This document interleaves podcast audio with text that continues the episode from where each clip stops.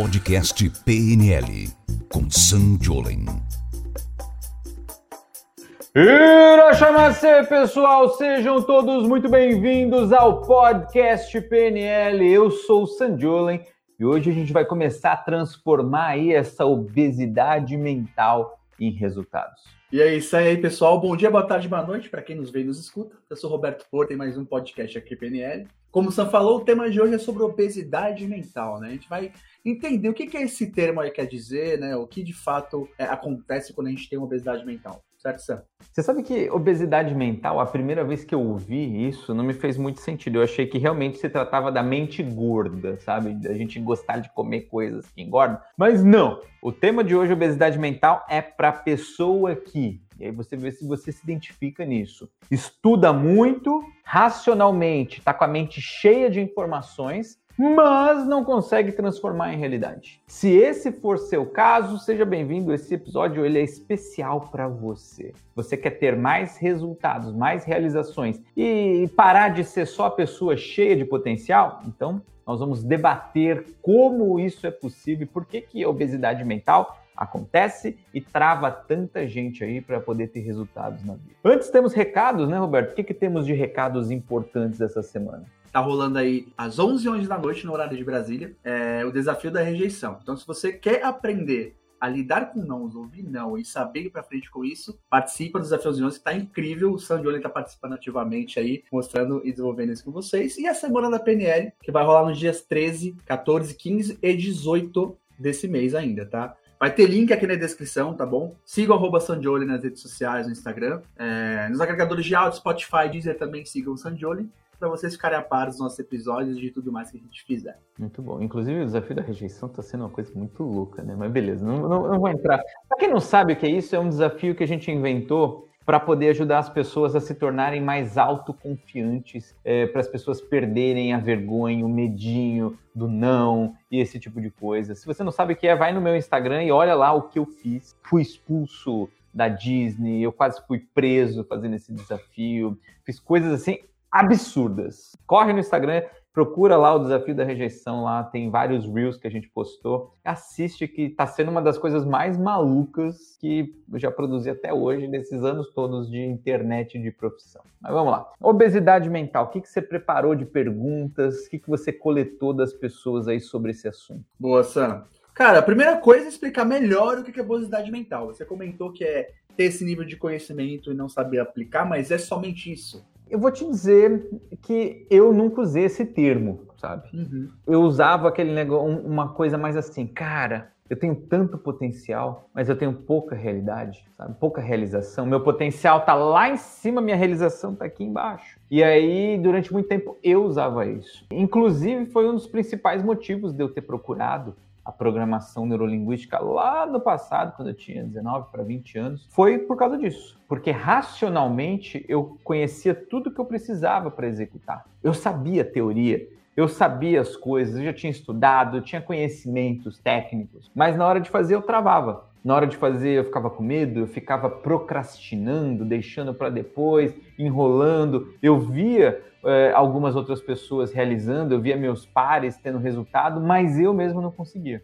Isso me deixava puto. Eu chamava isso de muito potencial e pouca realização. Hoje em dia, depois de um, uns anos para cá, quando o autodesenvolvimento se tornou aí uma coisa mais presente na nossa vida, ainda bem, e as pessoas estão estudando cada vez mais, eu comecei a me deparar muito com esse termo de obesidade mental, que é justamente quando as pessoas elas sabem o que elas precisam fazer para poder mudar a própria vida, para poder ter resultado, para poder empreender, para poder trocar de emprego, para poder ajudar as pessoas, para poder mudar comportamento, para emagrecer, para ganhar dinheiro, para qualquer coisa. Racionalmente ela sabe, a teoria ela sabe. Só que na hora de você colocar em prática, aí vira outros 500, né? E aí o, o, nome que eu tô ouvindo muitas pessoas, eu converso todo dia com o pessoal, né, meus seguidores no Instagram às 11 11 da manhã ao vivo, e as pessoas falam muito, ah, eu tô cheio de obesidade mental, obesidade mental. Que é isso? É uma mente cheinha, gorda, mas os resultados estão ah, fraquinhos, não estão saindo. Então, obesidade mental é saber e não fazer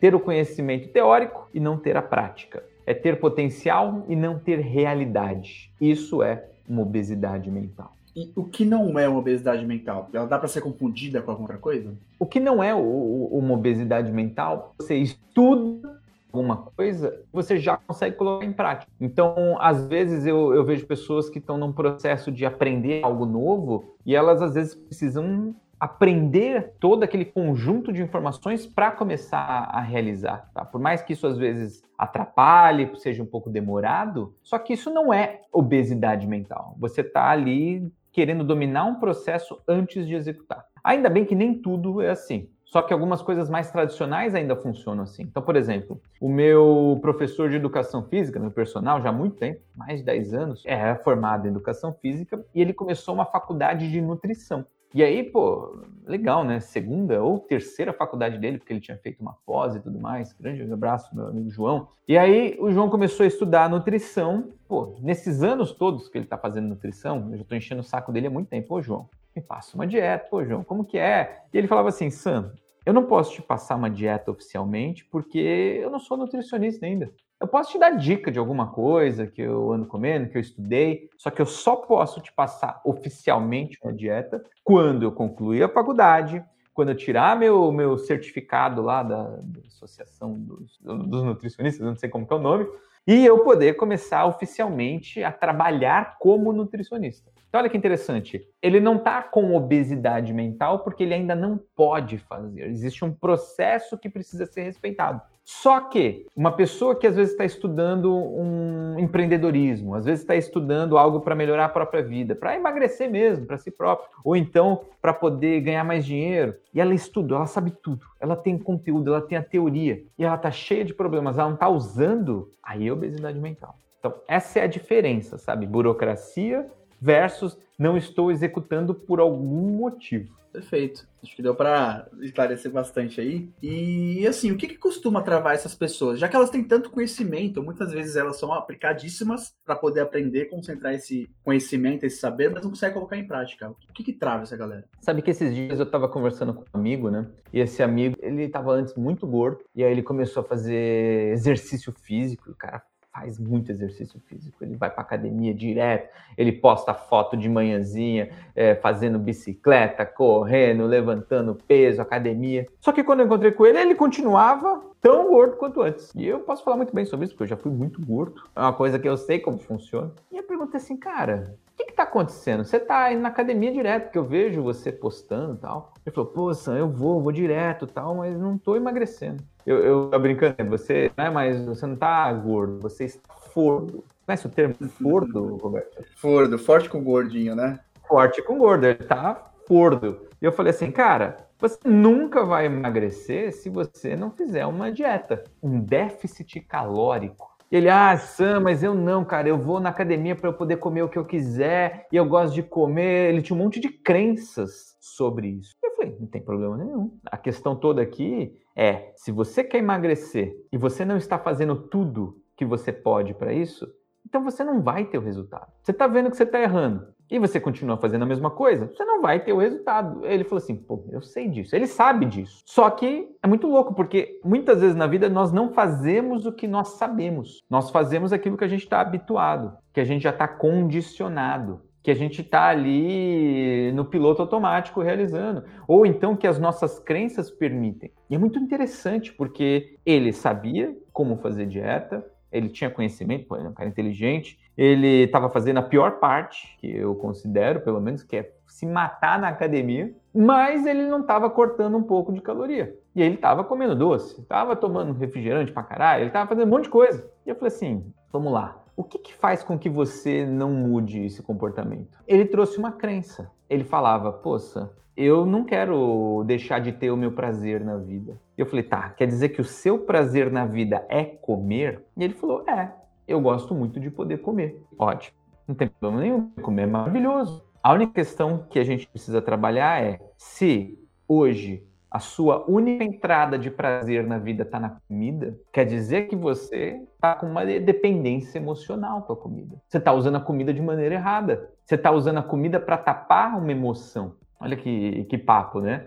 Ele, caramba, né? E eu falei uma crença que eu tenho. Eu falei, a comida é o sexo dos velhos. Pô, e o cara é novo, o cara tem, é mais novo que eu. E aí eu falei, pô, comida é sexo dos velhos. Quando a pessoa tá bem velhinha, já não tem mais condições de, de praticar a coisa em si, né? Como já diria o Silvio Santos, a pipa do vovô, e aí você continua a frase, ele só tem alguns prazeres na vida, e um deles é a comida. Ele, caramba, eu nunca tinha pensado nisso, que horror, cara, meu Deus. Corta a cena, encontro ele, sei lá, um mês e pouco depois. Ele disse, ah, emagreci 10 quilos. Falei, cara, olha que coisa maravilhosa. Como foi isso? Não, comecei uma dieta aqui, cortei jejum e sei lá o que, que ele tá fazendo.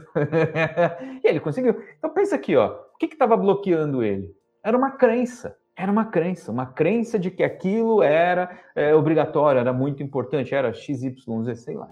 E quando eu, eu trouxe um processo e, e, fiz um trabalho de mudança de crença com ele, e óbvio que não foi só esse papo, tá? Eu, eu executei umas técnicas nele de, de PNL, aquilo quebrou e o negócio começou a fluir. E aí vem um ponto interessante. O que te trouxe hoje até onde você está, não necessariamente é o que vai te levar até o próximo nível até você quer ir. Isso é algo que a gente precisa ter consciência. Porque se a gente não estiver pronto para poder aprender coisas novas, mudar coisas aí de algum jeito, nosso resultado vai ficar programado, vai ficar limitado ao que a gente tem hoje de resultado. Seja para qual área da vida você pensar. Então, por isso que, de uma forma ou de outra, é importante você tomar consciência de que se você não está conseguindo fazer alguma coisa hoje na sua vida, é porque ou você tem alguma crença que está te travando, ou porque você está com um hábito que não está legal, ou porque você ainda não aprendeu alguma estratégia melhor para fazer as coisas, ou porque você está precisando de uma técnica, ou porque você precisa aprender algo diferente, conversar com alguém, ter uma motivação melhor, ter um exemplo, sei lá, centenas de caminhos diferentes que você pode mudar. E a questão é, se você não fizer nada,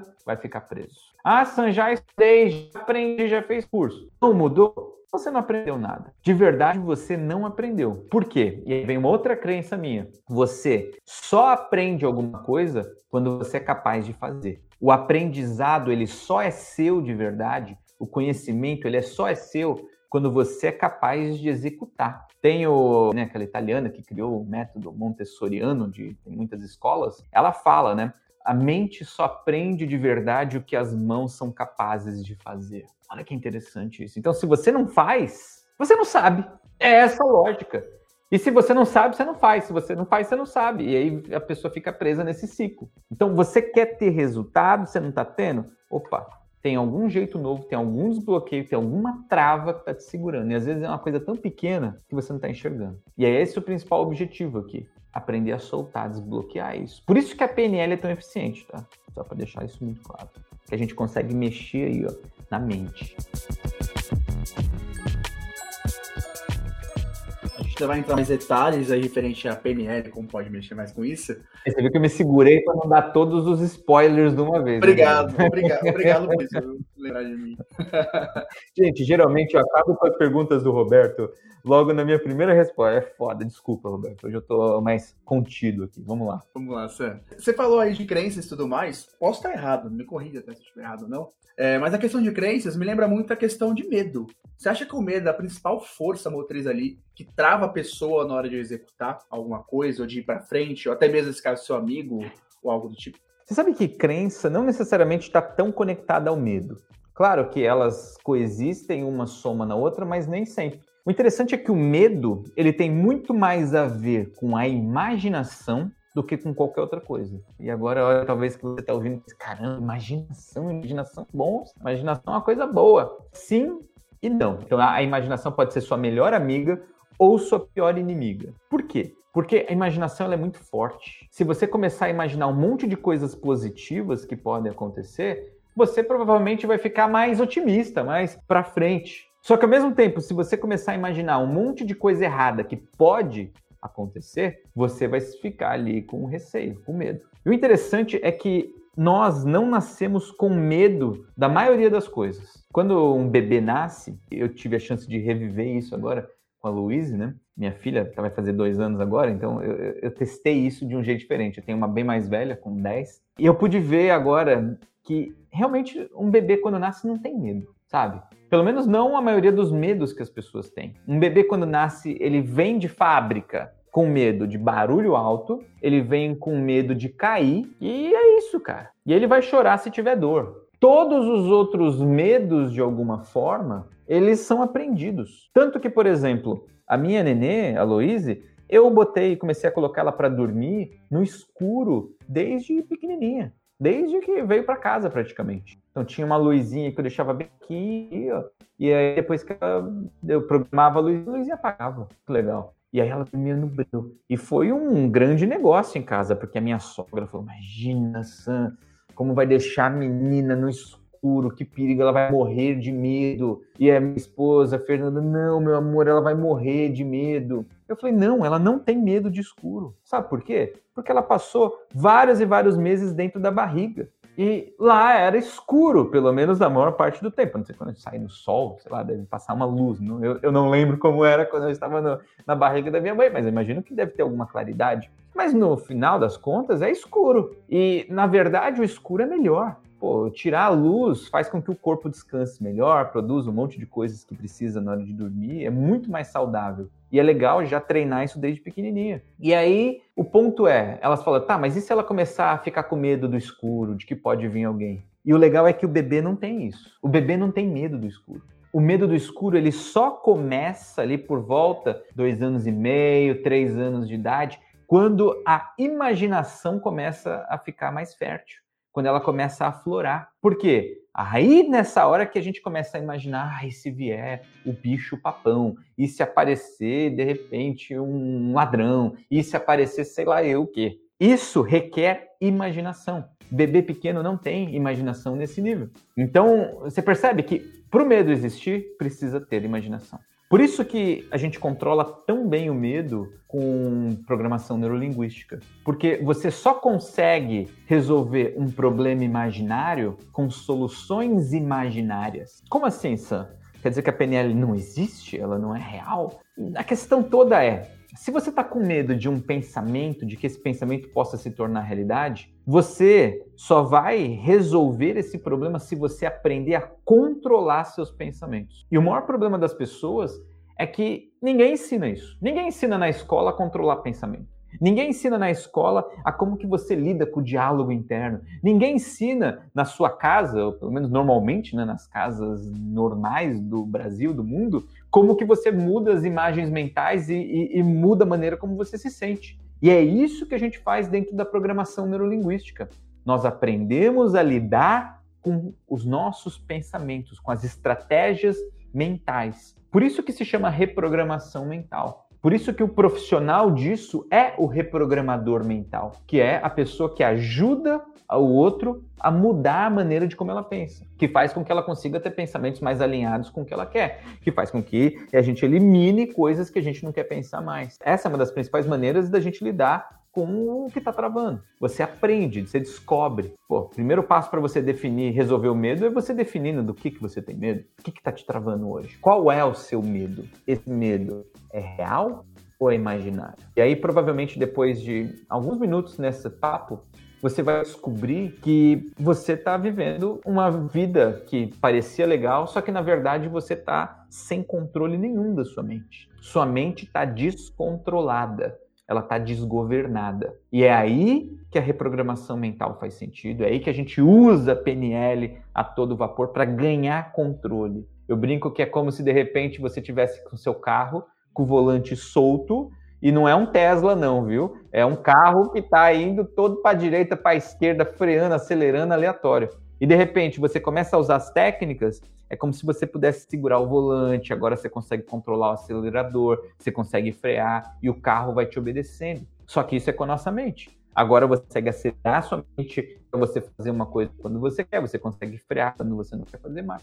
E você vai ganhando controle sobre você mesmo. Com essa explicação que você deu aí, dá para dizer que o autoconhecimento, a chave ali que a PNL traz, causa, né, busca dentro da pessoa para você poder melhorar. Eu diria que o autoconhecimento é a consequência. Olha que interessante isso. Autoconhecimento é consequência de você se entender, de você descobrir como você age, como você reage em diversas situações. Eu vou dar um exemplo aqui para você. Ó.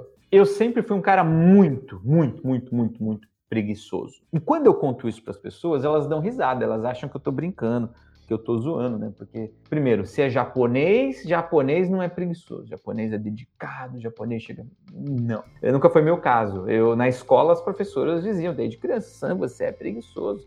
Meus pais diziam, Sam, você é preguiçoso. E isso sempre fez parte, é, era o meu jeito. Eu sempre vou pensar em maneiras de economizar energia. Bom, só que a diferença foi que eu não deixei essa crença me travar. Eu comecei a me perguntar várias vezes: será que eu poderia render mais mesmo sendo preguiçoso? Olha que interessante. E foi assim que, inclusive, eu descobri a programação neurolinguística, porque eu queria render mais sem ter que gastar tanta energia. E aí pensa o seguinte: pô, eu vim de uma família é, de japoneses, meu avô, minha avó, eles trabalhavam o dia inteiro, o tempo inteiro, e eles nunca tinham resultado, eles não tinham dinheiro, eles não tinham férias, eles não tinham porra nenhuma. Minha mãe casou de domingo à tarde, porque ela trabalhou domingo até o almoço, e aí comeu rapidinho, se arrumou e foi casar na igreja. Então, que loucura isso. Eu falei, eu não quero isso para mim, eu quero uma coisa melhor, eu quero me divertir mais, eu quero poder ter mais prazer na vida, eu quero poder relaxar mais e ter resultado. Então, qual foi o grande segredo? É que eu usei as técnicas para testar coisas diferentes e conforme os resultados que aconteciam, eu ia descobrindo o que, que rolava. Então vou dar um exemplo básico, uma coisa simples do dia a dia. Não sei nem se eu já contei essa história aqui ou não, mas é uma coisa bem simples que eu uso o tempo todo. Salada. Eu gosto de comer salada. E a Fernanda, minha esposa, ela faz saladas maravilhosas em casa. Nossa, salada é gostosa, de verdade. Ela bota noz, mostarda, não sei o que, Dijon e, e coisa. É gostosa, é fit, é boa. Sempre tem salada. Outro dia eu fui almoçar e ela não estava em casa, saí. E eu parei no almoço, deixei tudo pronto. Eu pensei, falta salada. Só que nesse momento que eu pensei, falta salada, automaticamente me deu uma preguiça de fazer a salada. Roberto, vou te contar, era mais fácil a Terra parar de girar, eu sair voando, qualquer coisa era mais fácil de acontecer do que eu falar, vou fazer a salada. Porque eu nunca faço a salada. Eu nunca vou lá, tiro. E, eu pensava nisso e já me dava uma preguiça absurda. E aliás, você que está assistindo a gente, ouvindo a gente, do que, que você tem uma preguiça absurda? Para mim era fazer a salada. Nunca fazia. Eu deixava de comer salada por causa dessa preguiça. Só que aconteceu. Eu me dei conta, falei, caramba, eu tenho preguiça disso. E eu nunca tinha parado para pensar. Sempre a gente teve cozinheira, ou empregada, ou a sogra, ou alguém. E nesse dia era eu comigo mesmo fazendo a própria comida. Isso não pode ficar assim, pô. Eu ensino reprogramação mental. Eu preciso, no mínimo, ser congruente. Vamos reprogramar isso. E aí, nessa, nessa hora, é como se eu tivesse dado um passo para trás em mim mesmo. Tinha pensado assim: pera um pouquinho. Como que eu tô pensando hoje? Qual que é a estrutura? Porque é isso que a gente faz, né? A gente analisa a estrutura, a estratégia do meu pensamento que me faz ficar com preguiça. E aí, o que, que eu descobri nessa hora? Que quando eu pensava na salada, em fazer a salada, eu já não imaginava naquele potão grandão, bonito, toda pronta. Eu pensava, mano, vou ter que tirar 38 ingredientes da geladeira e fazer e misturar, e a colher de pau, e eu não sei o que. Não, não quero. E aí eu pensei, cara, eu faço coisas muito mais difíceis, muito mais complexas, muito mais cansativas do que fazer uma salada. Como faço para conseguir executar essas coisas que eu penso. Olha que interessante, ó. Uma estratégia que não tá dando certo, uma estratégia que dá certo essa outra. Por exemplo, eu vou pensar uma coisa bem simples, tá? Arrumar a cama. Eu amo arrumar minha cama. Eu gosto de arrumar a cama. Arrumar a cama é uma coisa que me dá prazer. Pode ser que na hora que eu tô arrumando não seja a coisa mais prazerosa. Mas, pô, tem coisa mais bonita que você olhar para sua cama e ela toda esticadinha. Você chegar à noite para dormir, a cama toda arrumadinha, esticadinha. Eu posso estar num hotel, eu arrumo minha cama. Aí eu pensei assim, como eu faço quando eu quero arrumar a cama? E o primeiro pensamento foi: eu nunca penso em todo o processo pronto. Eu tenho uma imagem na minha cabeça de onde eu quero chegar, isso é importante, só que eu sempre começo narrando o primeiro passo que eu preciso dar. Então é muito interessante, quando eu chego para arrumar a cama, eu caminho, eu olho para a cama, eu vejo a cama desarmada, eu penso, vamos começar a arrumar a cama. É só isso que eu penso. Mas você sente incômodo? Alguma coisa assim, Sam? Eu nem penso mais. Eu olho pra cama, eu não dou nem tempo de sentir incômodo. Eu olho pra cama e penso, vamos arrumar a cama. E aí, a primeira coisa que eu faço é, eu pego o travesseiro. É isso. Eu pego o travesseiro, coloco ele na posição certa. Aí eu já puxo outro travesseiro, põe em cima. Aí eu já puxo o, o, lençol, já puxo o edredom, o cobertor, dou a volta, já puxo, arrumo os travesseiros do outro lado. Pum, pum, pum. Cara, sei lá, 30 segundos, 40 segundos para arrumar a cama. Tá pronto, tá arrumado. Eu falei, é isso, essa é a chave de eu fazer coisas que dão preguiça. Eu fiz o seguinte, eu parei na frente da geladeira ali, aquele momento, imagina, isso tudo durou alguns segundos, né? Imagina uma pessoa parada em frente à geladeira pensando na estratégia de como ela faz ou não salada. É, esse era eu nesse dia. E aí eu pensei assim, legal, como que eu trago aquela estratégia do arrumar a cama aqui para fazer a salada? E eu pensei, primeiro, abrir a geladeira e pegar o pote de, de folhas. Porra, que preguiça, né, cara? A minha, minha, esposa ela já compra a salada lavada, prontinha, lá naquele potinho de Maravilhoso.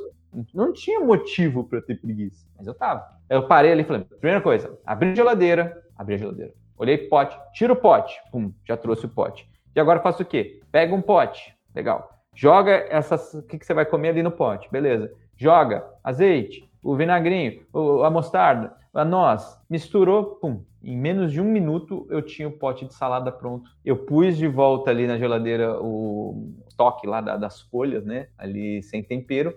Olhei para o meu pote e aí, a coisa importante, né? Eu criei um feedback positivo, uma recompensa. Eu olhei para aquilo e ah, respirei fiz minha salada. Olha que interessante, eu peguei um comportamento que antes não saía, eu descobri a estratégia que eu estava fazendo errado, baseado em olhar para minha estratégia certa, mudei essa estratégia, consegui fazer, reforcei com uma recompensa para isso se tornar um hábito. E dali para frente, fazer salada virou uma coisa fácil. E dá para dizer até, acho que em resumo, pra galera que esse é um processo, uma técnica, que pode ser assim, que ajuda você tirar as coisas da cabeça e executar.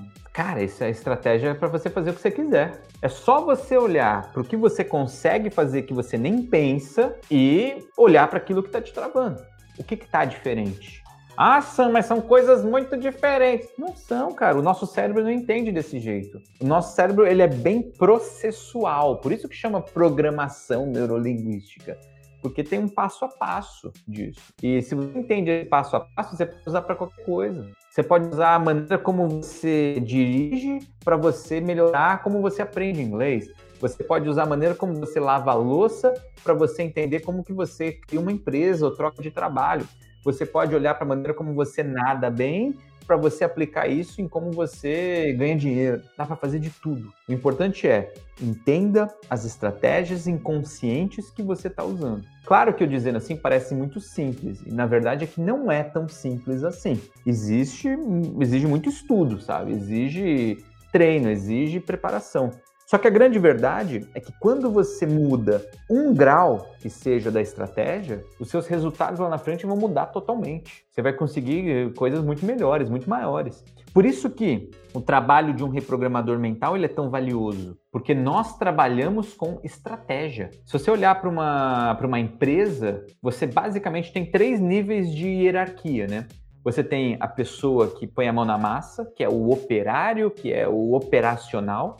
Né? A pessoa que faz, que usa as mãos, usa a boca para falar, para executar, para fazer. Você tem um segundo nível, que é o nível gerencial, que são as pessoas que controlam quem faz. Então é a pessoa que é o, é o líder, né? É o chefe, é, é, aquela pessoa que organiza o turno, o como quem faz o quê, se está dando certo, dá feedback, corrige, faz a coisa tudo, cuida da equipe. E você tem o topo da empresa, que é o nível estratégico. Estratégico aí, no caso de uma empresa, tem a ver com direção, para onde é que se está indo, como se está fazendo para chegar nesse objetivo. Um reprogramador mental, ele trabalha no nível estratégico ele vai entender o que está acontecendo ali que não está dando certo e como que a gente muda isso tudo para poder atingir o resultado. Ele muda a estratégia de como você está fazendo o que você faz. E a partir do momento que eu consigo mudar essa estratégia, fica muito mais fácil. É diferente de, por exemplo, um terapeuta que está num processo com um cliente que dura, sei lá, anos. Pô, esse terapeuta, ele, ou ele está ali num processo quase gerencial, ou ele está até num processo de operação diária ali, semanal, de ficar corrigindo detalhes. Esse que é o principal peso e ponto do trabalho da reprogramação mental, sabe? É por isso que um profissional de PNL é tão bem remunerado, é tão importante. É por isso que aprender PNL traz tanta diferença para as nossas vidas. Porque a partir do momento que você comanda melhor seu cérebro, você começa a ter controle de como sua mente funciona, seus resultados viram reflexo. Poxa, mas entendimento do que é isso aí é impossível, eu acho. Acho que deu pra galera entender bem o que é obesidade mental e como cuidar disso, né? Como melhorar esses pontos.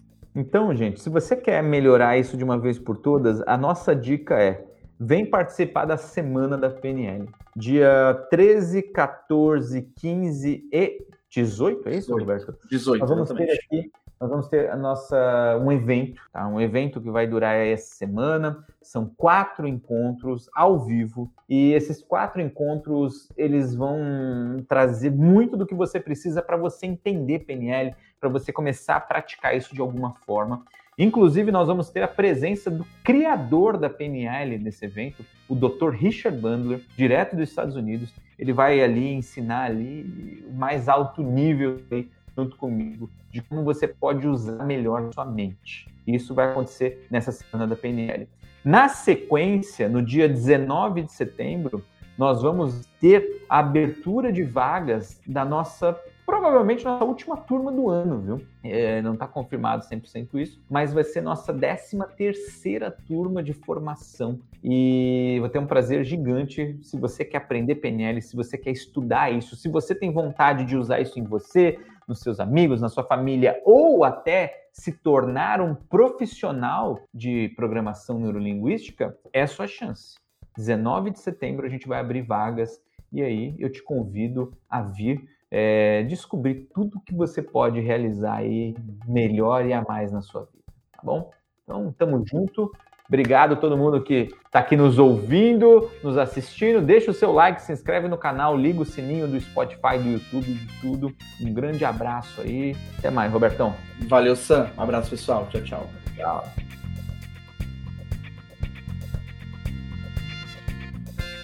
Você ouviu o podcast PNL com Sam Jolen.